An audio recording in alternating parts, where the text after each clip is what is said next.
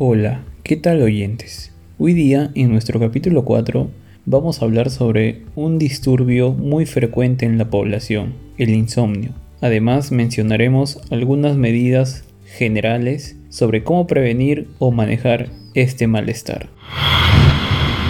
Primero, ¿qué es el insomnio? El insomnio es un trastorno del sueño. Las personas que padecen insomnio generalmente tienen dificultad ya sea para quedarse dormidos o para mantenerse dormidos, no tienen sueño de corrido.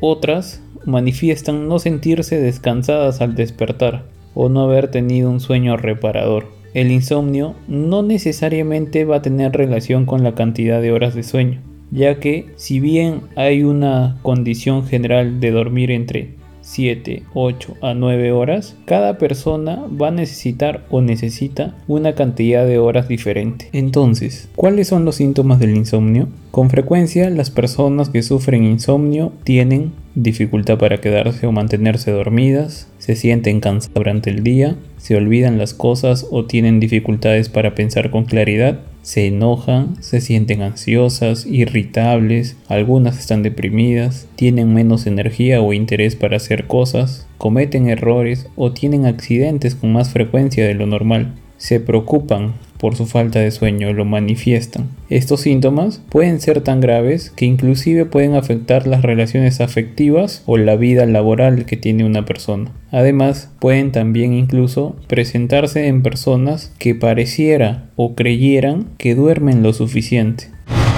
¿Debería hacerme alguna prueba para saber si tengo insomnio? Esta pregunta es frecuente, pero en la práctica clínica es bastante probable que no sea necesario hacer una prueba. Igual la vamos a mencionar en un momento. Pero siguiendo con la pregunta, como mencionaba, es probable que no. La mayoría de personas con insomnio no debería o no se hacen normalmente pruebas. Sí, generalmente cuando se va a un consultorio a una evaluación, el médico lo va a diagnosticar con una entrevista clínica. Además, es posible que le pida a la persona que lleve un registro diario durante una o dos semanas. Y en estos días debe anotar cómo duerme, cómo es la calidad de sueño cada noche. En algunos casos es necesario sí someterse a pruebas de, sueño, que son pruebas especiales como la polisomnografía, la cual consiste en que se conectan unos monitores al cuerpo para registrar los movimientos, la actividad cerebral, la respiración y otras funciones del organismo. Esto se realiza durante toda una noche y se realiza en los denominados laboratorios del sueño.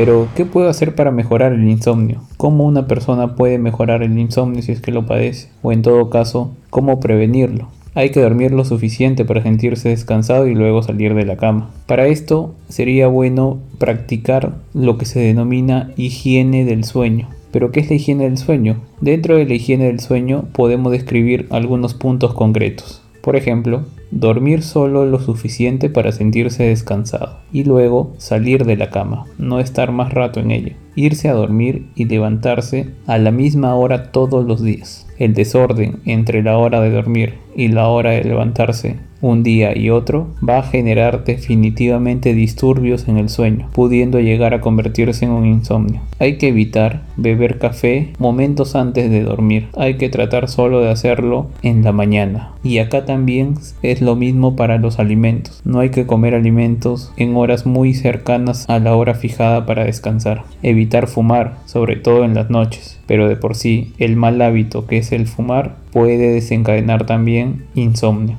Hay que mantener una habitación oscura, fresca, sin elementos que le recuerden al trabajo u otros factores que puedan provocar estrés. Resolver los problemas que tenga antes de irse a dormir, pues como mencioné antes, esto puede generar ansiedad y, por lo tanto, colaborar para el insomnio. Hay que hacer ejercicio varios días a la semana, pero no justo antes de irse a dormir. Y sobre todo, lo que se está acostumbrando ahora, pero muchas personas no se dan cuenta. Hay que evitar mirar la pantalla de teléfonos o dispositivos de lectura, las tablets, los iPad, ya que esto emanan luz que en la fisiología del sueño evita que el sueño se desarrolle con normalidad. Entonces va a ser más difícil conciliar el sueño. Además, hay otros factores que podrían también mejorar el sueño. Una terapia de relajación en que se concentre en relajar todos los músculos de su cuerpo uno por uno. Trabajar con un psicólogo o un terapeuta para tratar los problemas que podrían estar causando también su dificultad para dormir, pues estamos tocando temas generales, lo que se da mayormente en la población. Pero al igual que todas las patologías, van a haber casos particulares en donde un profesional de la salud tenga que, mediante una entrevista, dilucidar o llegar a los desencadenantes de este problema del sueño. Entonces, ¿se debería consultar a un médico o un especialista? Sí, de preferencia sí, pero con medidas generales como la higiene del sueño que acabo de conversar y enseñar, puede ayudar a gran parte de la población para no sufrir de estos problemas del sueño, sobre todo el insomnio. Además, no solamente existe la higiene del sueño para corregir un insomnio, hay distintas terapias, así como también psicofármacos, pero ya serán temas para hablar más adelante. La idea aquí es tener una definición en general del insomnio y cómo tratar de mejorarlo o prevenirlo. Entonces, ¿existe medicina que me ayude a dormir? Sí, existen medicinas para dormir, pero generalmente se recetan cuando se han probado las técnicas anteriores o en casos particulares que se analicen clínicamente en un consultorio o que intervengan otros factores como por ejemplo la gravedad de una determinada patología. Pero en términos generales se debe practicar primero la parte conductual del sueño, como por ejemplo la higiene del sueño. Además, no se debe tomar medicinas para dormir todas las noches durante periodos prolongados, ya que esto sí puede desarrollar una tolerancia y una dependencia. Y hay que también mencionar aquí que se tiene que tratar la causa de fondo. El insomnio se puede producir ya sea por problemas psicológicos, psiquiátricos, de salud mental o problemas médicos orgánicos. De acuerdo a esto, hay que tratar esta causa y de esa manera también mejoramos el sueño.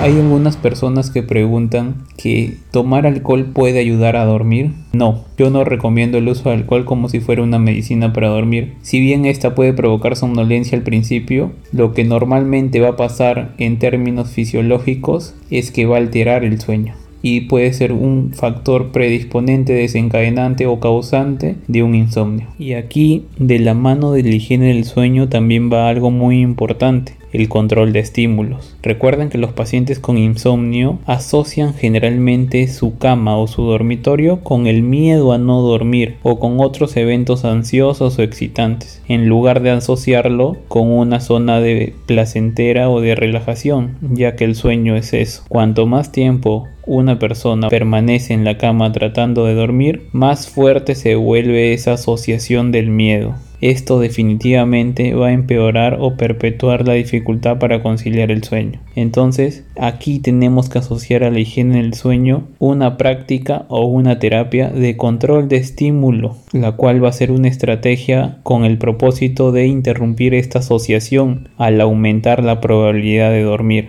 Los pacientes no deben acostarse hasta que tengan sueño y deben usar la cama solamente o principalmente para dormir, no para leer, no para mirar televisión, no para comer, menos para preocuparse.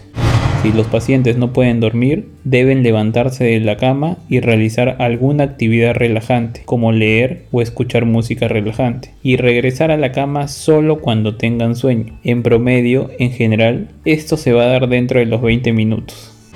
Los pacientes Ojo, los pacientes no deben participar en actividades que los estimulen o recompensen por estar despiertos, como mirar televisión o comer. Además, no deben volver a la cama hasta que estén cansados y se sientan listos para dormir. Si regresan a la cama y aún no pueden dormir, el proceso debe repetirse. Y acá hay algo muy importante que es parte de la higiene del sueño. Si yo no tomo una siesta para ordenar mi sueño. Me acuesto temprano e intento levantarme todos los días a la misma hora.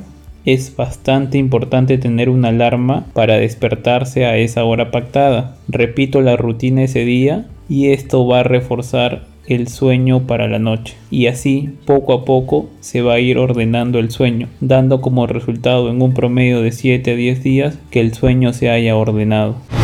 Como verán, es fácil, solo es cuestión de hacer estas prácticas conductuales. Si es que cuesta mucho tenerlas en la mente, hay que escribirlas, hay que apuntarlas, hay que estructurarlo y de esa forma va a ser más fácil. Solo está en querer hacerlo, se hace o no se hace. Hay que tener también paciencia algunas personas no van a mejorar de inmediato. Sin embargo, la acumulación de la somnolencia va a facilitar el sueño durante las noches sucesivas. Como había mencionado, esto se logra siguiendo la estructura de no tomar siesta, dormir y despertarse a la misma hora, y todos los puntos agregados aparte.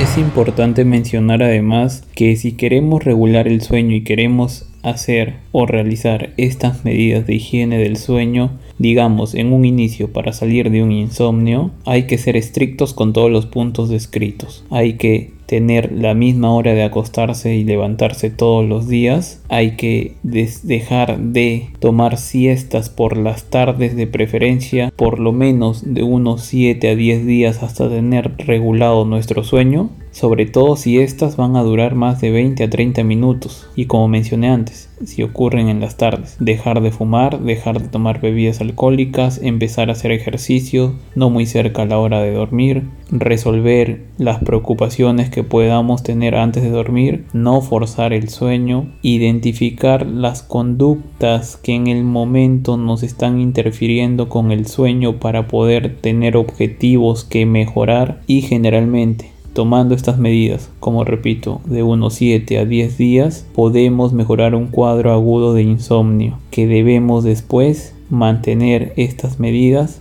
para no padecer trastornos del sueño.